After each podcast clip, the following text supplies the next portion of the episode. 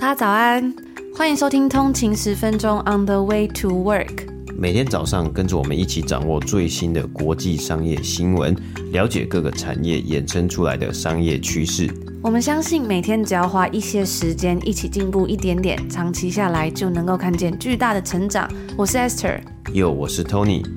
让我们一起在通勤的路上前往世界。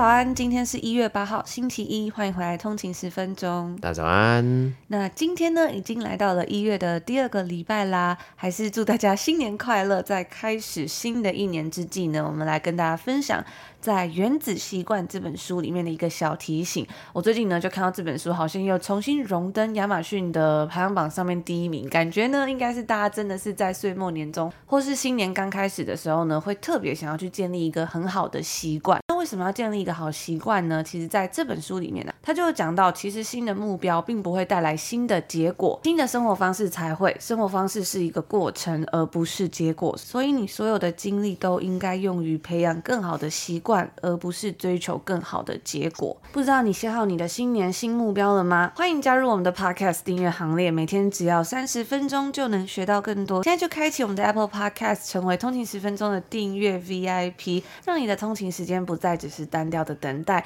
将每天的碎片时间转化成协助你成长的宝贵时光。在于一月十五号之前，也就是最后倒数一个礼拜啦，不要错过我们在 Apple Podcast 上面免费试听，延长至一个月，本来只有两周的优惠，所以。现在只要到 Apple Podcast 上面呢，开启免费试听，就享有一个月免费的优惠哦，立刻赚到五百九十块，再加上年费订阅的方案，大约等于是四个月免费收听。现在就赶快开启吧！如果有任何关于订阅的问题的话，欢迎到我们的官网，就是可以到我们的 Show Note 下面看到更多的资讯。那也非常推荐大家可以收听我们在上星期五 EP 一百二十四集里面有分享到如何让你的二零二四年变成你人生中最好的一年的这一集节目哦。最近我们也整理了我们的通勤读书会年度书单，就是呢我们在每个月会向通勤族募集你们所读的好书，然后整理起来做成清单推荐给大家。最近呢刚好都整理好在二零二三年的一个清单啦，所以呢大家如果有兴趣的话，一样是可以在我们节目往下滑可以看到 show note 的地方，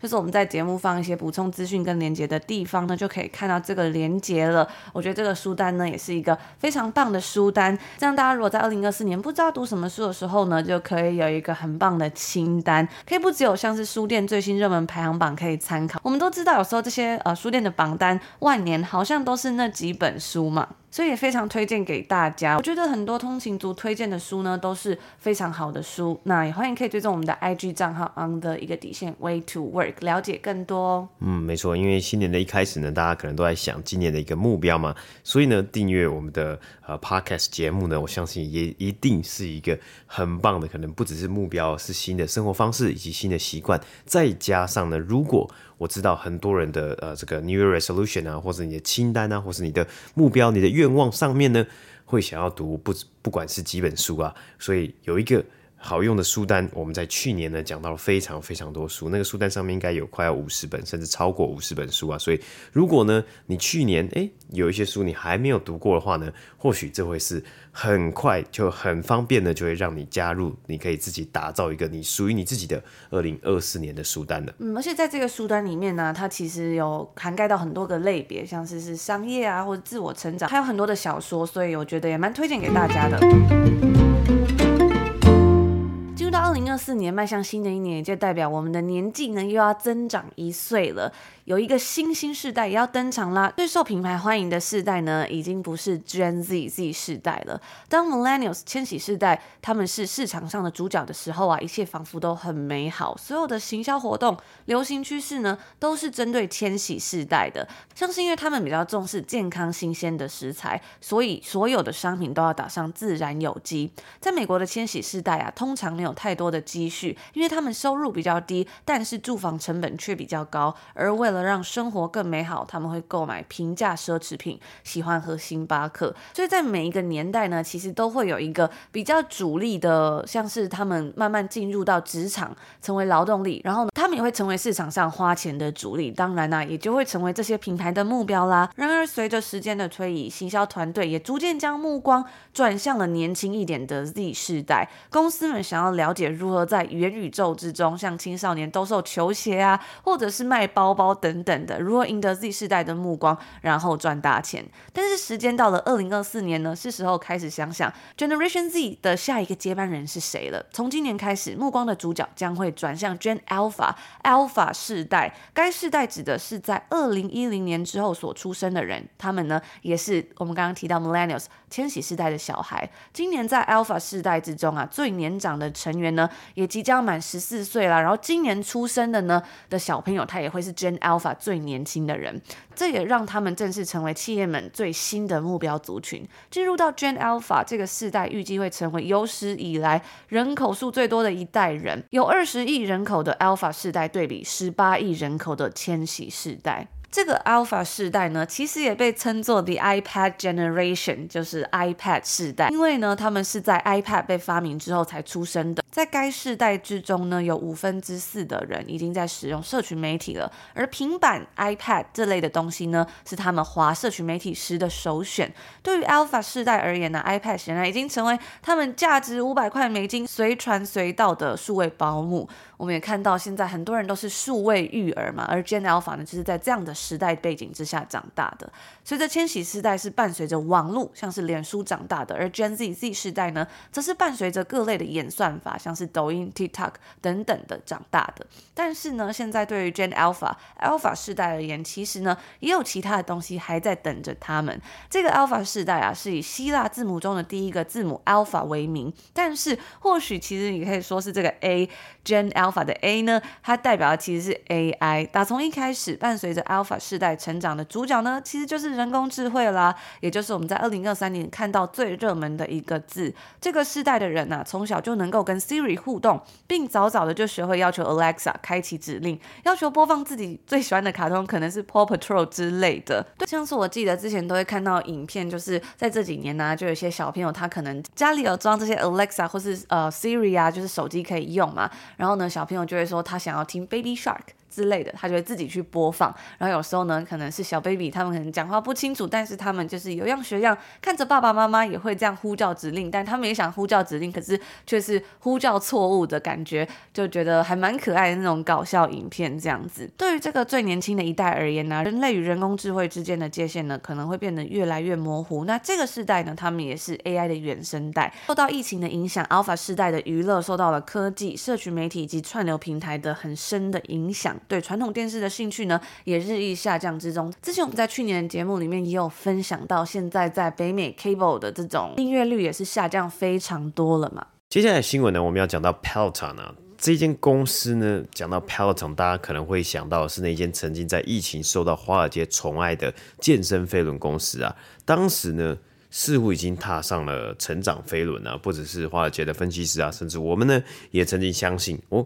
票厂呢已经踏上了这个高速的成长飞轮啊！因为居家隔离的关系，消费者没有办法去健身房运动，所以呢票厂旗下的飞轮产品呢就热卖嘛，还曾经呢应该是至少有一年的时间呢是长期的供不应求。然而当疫情结束之后呢，消费者回归到了健身房运动。Peloton 的健身飞轮呢，也失去了转速，再也卖不动居家健身产品啊！所以在过去两年呢，二零二三年、二零二二年呢，Peloton 的股价重挫。公司呢换了新的 CEO 呢，也请来了麦肯锡的顾问呢，来协助他们进行转型的计划。那自从去年开始呢，Peloton 就推出了新的计划，包括与 Lululemon 的合作呢。其实我们在之前的节目也有分享到，并且它重新的来塑造品牌形象，他希望呢成为大家眼中或是适合所。有消费者 for everyone 的一个健身订阅的 App。那其实啊，在过去我们介绍过 Peloton 的一个商业策略和还有模式的时候呢，它的主力呢，当然还是是在卖健身器材嘛。所以大家消费者呢，他会买一个，哎，其实还蛮贵的哦，它的这个健身飞轮啊，好几千块美金。那当然你有呃好几个选项，你可以分期付款啊，然后甚至利率呢也会蛮低的，甚至在当时呢疫情的时候应该可以。分到零利率，然后你每个月就缴一定的钱。但是呢，除了这一台在家里呢买一台这个健身飞轮，还有脚踏车在家里之外呢，它的器材都会附一个大大的黑色的平板。那这个平板呢，除了你可以看到你自己骑了多久啊，还有你的本身的健健康数据啊之类的之外呢。你其实还可以呢去订阅它的软体的部分呢，也就是它线上的健身课程，就会有很多 Peloton 的大使啊，或是他们的老师，呃，去教导大家怎么样做各种的运动啊，然后呢，还有比赛啊，还有各种互动的一个模式，建造一个社群，让在居家隔离没有办法去健身房的这个喜欢运动的人，消费者呢，他们还是有这种哎去健身房大家一起运动的这这样子的一个感觉啦。可是呢，事情时间很快啊，大家疫情的时候，疫情结束了，就慢慢的就回归到健身房，大家可能还是喜欢人与人的互动啊，大家一起健身嘛，就是实体的呃一个教室里面有很多人一起健身，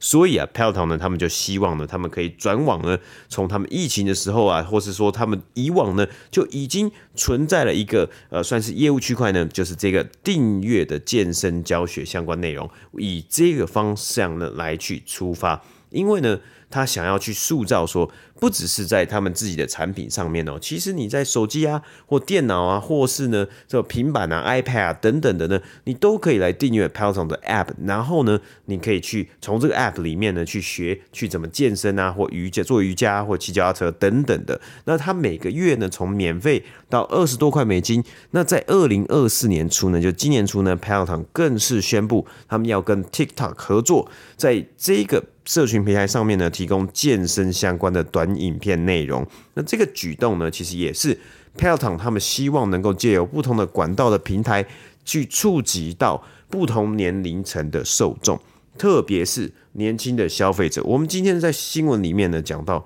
虽然诶可能现在最新的时代叫做 Gen Alpha，但是呢，或许在 TikTok 现在的主力呢。还是 Gen Z 这个世代啊，那希望让年轻的消费者呢重新认识 pelton 这个品牌，而不是呢单纯贩售高单价健身产品的公司。另外呢，接下来的新闻呢，我们在二零二四年初呢上个礼拜的新闻呢，其实我们有分享到电动车市场呢，哇，大家都开始来看到来自中国的比亚迪 BYD 了，因为呢。比亚迪在去年第四季的电动车销量呢，他们是首度的挤下了特斯拉，成为全球最畅销的电动车品牌。那因为市场冷却的关系啊，其实在疫情的时候呢，脱颖而出，受到非常庞大的动能的美国电动车新创公司们呢，现在正面临一场艰难的挑战啊。对于像是 Fisker 还有 Rivian 呢，其实他们都是在疫情，甚至在就是接近疫情的时候呢，上市 IPO 的。这些电动车新创呢，虽然他们募到了很多的钱，得到了很多目光，其实但是呢，不是上市就可以解决所有的问题。在上市之后呢，他们还是遇到了大大小小的问题啊，从生产线到订单以及整体的商业模式呢，都有待整合。其中一个 Fisker 发现的大问题呢，就是虽然呢，他们去年电动车的产量其实也没有很高哦，只有一万多台而已哦，可是他们能够真正交车到消费者手中的数量呢，却是一万多台车的不到一半。相比之下呢，我们是要以特斯拉来作为比例，当然我们不可能用电动车龙头直接的去来比。Fisker 或电动车新创，然后说：“哎、你这个表现真的很差。”只是呢，特斯拉在二零二三年呢，他们全年的交车数量呢是达到了一百八十万台车。这里呢，不只是呃整个生产线的一个呃一个问题啊，甚至呢是有可能有关于商业模式的一个问题啊。所以呢，在今年初。Fisker 的 CEO 呢，就正式的宣布，他们在北美市场呢，甚至特别是美国市场，要抛弃 D to C 的策略，改以传统车厂和经销商合作这样子行之有年的模式呢，来贩售他们的电动车。那特斯拉呢，其实在二零零八年呢，他们开设了第一间直营门市，在那个之后事后之后呢，它的直接销售模式，也就是我们俗称的。D to C 呢，对于整体汽车和电动车产业呢，就造成巨大的改变。因为消费者呢，你不再需要跟经销商或者我们说 dealership 的业务啊，来来回回周旋杀价，然后呢讲价，然后呢讨价还价这些东西，这些动作都不用，一切的促销还有价格呢，都可以在特斯拉的官网啊，还有直营门市啊看到。喜欢呢，你就可以直接下定。这相对透明的这个感觉呢，其实对于很多的消费者来说呢，或许是他们成为特斯拉车主的其中一个原因。然而啊，要达到 D to C 的规模，还要有效的触及足够的消费者呢，是一件非常困难的事。对于 Fisker 这种新创来说呢，其实更是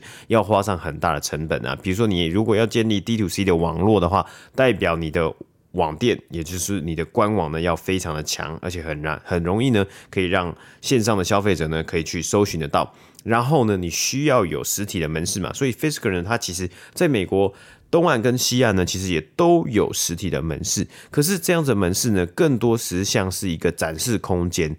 你可以去他的门市或是他的店里面呢看这台车，但是呢，根据华尔街日报的报道，你是没有办法呢亲自去试驾这个 Fisker 的电动车或是它的这个电动 SUV 的。所以，其实这些消费者的体验呢，没有办法完整的去满足。一个呃购买者呢，他去买车的流程的时候，Fisker 就没有办法呢去好好的把这些车呢去卖掉。就算他生产了一万多辆车嘛，一万多台的电动车，所以他们的 CEO 呢认为啊，让经销商呢拿走一点利润，并且呢将他们公司这些可能是让消费者体验啊，或是呢与消费者销售的这些呃流程呢，把它分摊出去，实际上呢，其实能够让 Fisker 这一间新的电动车公司呢省下更多的成本。那当中国电动车公司借由强大的资源，还有超低的价格，逐步打下了自家中国的市场，甚至要迈进，可能是下一站是欧洲的市场之后呢，来自于美国的电动车新创、新兴的公司、新的品牌，他们未来的方向在哪里？甚至是在美国市场单一的市场，他们的方向在哪里呢？目前好像不是非常的清楚啊。其实我们在今年呢，可以来去看看电动车的市场呢。可能在疫情之后呢，现在这个经济也不是比较不稳定的一个情况之下呢，它会成长到哪里？而是哪一些公司呢会受益啊？其实我们也看到了，不只是新创公司，不只是特斯拉，在美国传统的车厂，在过去几年喊得非常凶的，包括 Ford 或是 GM 呢，他们都大力的投资在。电动车生产以及电池啊，还有整体的市场业务上面，但是在过去的几个月呢，他们也慢慢的有宣布到，他们在这样子的业务的呃成长方面呢，他们要稍微的收手一下，减少投资了，因为预期呢，在未来这几年，可能买车的热度，买车的消费者呢，它的增长率呢，有一点点趋缓了，所以这也是一个蛮好的观察，来看看二零二四年呢会如何发展。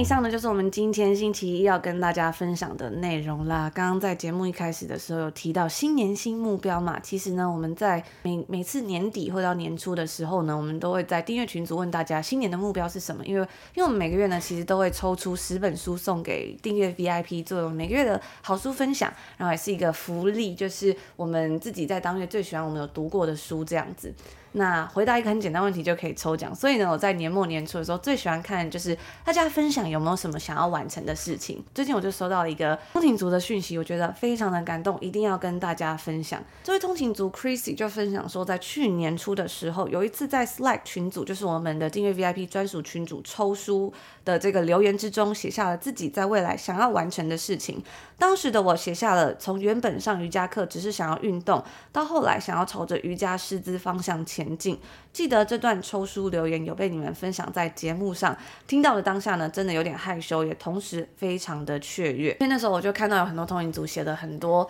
呃非常激励人心的目标，然后分享出来之后，我就觉得哇，非常的有 energy。好像大家一起努力的感觉，特别有动力。钟景竹就说啊，原本预计应该会到二零二四年或者是二五年才开始执行，结果去年五月刚好上课的会馆开了一门单日八个小时的研习课程，在跟瑜伽老师讨论之后呢，老师非常鼓励他去报名，也在上完一整天的课后评估自己的目前的工作啊，还有身体的状况。突然觉得，如果不现在完成两百个小时的师资课这件事情，未来可能也没有空档可以做，那么余生的我可能都会后悔。所以呢，隔周第一个工作日，马上跟公司谈了八九月需要连续七周，每个礼拜五都请假。也很感谢上司跟同事很支持他的 work-life balance，就这么下定决心，直接报名了八月开班的两百个小时师资课。后来就开始为期七周，周一到周四上班，五六日早八晚六的培训课程。哇，我觉得这真的是一件很不容易的事情，因为其实每天上班，周一到周四上班，然后呢，剩下的时间五六日都要上课，而且还是早八晚六，等于他一个礼拜应该是每一天都要工作的嘛，或者是说每一天呢都有很嗯早上到晚上一个完整的这很长的一段时段呢是可能没有办法休息的，所以这真的是很需要坚持，然后也是一件很不容易的事情吧。通勤族就说他在培训的过程中认识了一群瑜伽姐妹，大家一起在练习之中找寻自我，并突破自身盲点，建立自信。七个礼拜真的过得很快很充实。二零二三年呢，他也开始了瑜伽老师的这个身份。以前的我在人群面前真的都会很紧张，没有办法好好说话，觉得自己今年真的收获满满，也朝着自己想要的方向前进。时常想起你们在节目上分享如何突破自我、维持良好习惯、知心想完成的事情，以及最常说的那一句“每天进步一点点，长期下来就能看见巨大的改变”。最后要再次感谢你们持续的更新还有分享，期待二零二四年继续跟你们一起不断的吸收新知识还有成长。那我觉得非常感谢通勤族跟我们分享你的奇幻旅程，然后当然我们有征得通勤族的同意分享这段讯息。他也说希望他的经验呢可以带给大家鼓励，还有对人生目标持续抱持希望跟努力下去。听完我觉得真的是非常的感动，就是，嗯，这一次需要非常多的勇气，然后更加的挑战自己，才能够迎来这么棒的里程碑。而且，其实一边上班，然后又一边坚持自己的热忱，真的不是一件很容易的事情，可能很容易身心疲乏，可能会累。但是呢，通勤族却愿意花自己的额外的时间去做自己真正想要做的事情。我觉，我觉得呢，这真的是一个非常有能量的东西。我在去年呢也上了很多的瑜伽课，然后那时候有稍微看一下，所以这个两百个小时的师资训练嘛，就觉得说好像也蛮有兴趣，但是对我来说就是我从来没有就是诶去做这件事情，所以我就觉得其实这个呃主动性就是真正去做自己想要做的事情呢，其实。就是真的跨了自己很大的一步。我记得之前在应该是去年还是前年呢，有通勤族跟我们分享，他也是跟我们说啊，就是在听我们的节目之后得到了勇气。本来呢已经在自己的领域做到了小主管，然后呢也耕耘得很不错，但是呢他决定要跨出自己的舒适圈，去挑战自己更想要尝试的领域。所以呢他就决定要去做他自己真正想要做的事。然后后来呢也顺利找到自己想要的工作，开始了他的新生活。所以我觉得。有时候只要一点点的小改变呢，就会非常的不一样。如果你真的有想要做的事情，你的热忱，我相信呢，那个能量啊，会比你可能每天朝九晚五啊，或者是做工作的时候的那种感觉，就算累，你也会很值得。我相信通勤族呢，应该很能够体会吧。我也非常的开心，在节目上跟大家分享这些东西呢，能够带给你们一些勇气。也希望这位通勤族的分享能够带给大家一些勇气吧。就是很多时候从我们小时候的教育啊，都是只有觉得说，哎，可能。长大之后，我就是要出社会之后，我就是要工作，我要养活自己。然后接下来呢，我可能就要成家立业，买车买房。然后呢，接下来可能就要养小孩，接下来可能就要存退休金嘛。但是呢，有没有在这些事情之外，你特别想要为自己做的事，你特别想要去尝试的事情，或者是说像这位通勤族一样，即使你要一个礼拜连着七天你都没有办法休息，但是你会愿意为他付出的一些事情，我就有看到，其实之前在像我们在考研究所的时候呢，很多人。像出国读书啊，读研究所。就是我看有一位通勤族，今年他的梦想是希望，嗯，他在好像是要去加拿大打工度假嘛。但是我记得那时候在看大家要考研究所的时候，有些人就是也是一边上班一边准备考试，其实是非常的累。那时候我就是有考 GMA 嘛，然后那时候我是有去补习的，那个补习都是平日的晚上，就是要在大家下班之后。可是呢，却看到很多上班族。穿着上班穿的衣服，然后非常疲惫，赶到补习班。可是虽然他的外表精体力上面看起来是很累，可是他精神是非常饱满，然后眼神是发光的。我永远都记得那种想要为自己梦想燃烧，就算很累，可是你还是好像想要全力冲刺的那种感觉，那个能量其实是非常强烈的。所以我就听到这位通勤族说：“诶，他从原本自己是只去做瑜伽，然后他只是想要运动，到他去年真正成为了一位瑜伽老师。”这个人生的改变其实是非常大的，只要你愿意，其实就会有很大的不一样。那当然还是要每天进步一点点，长期下来才会有巨大的改变。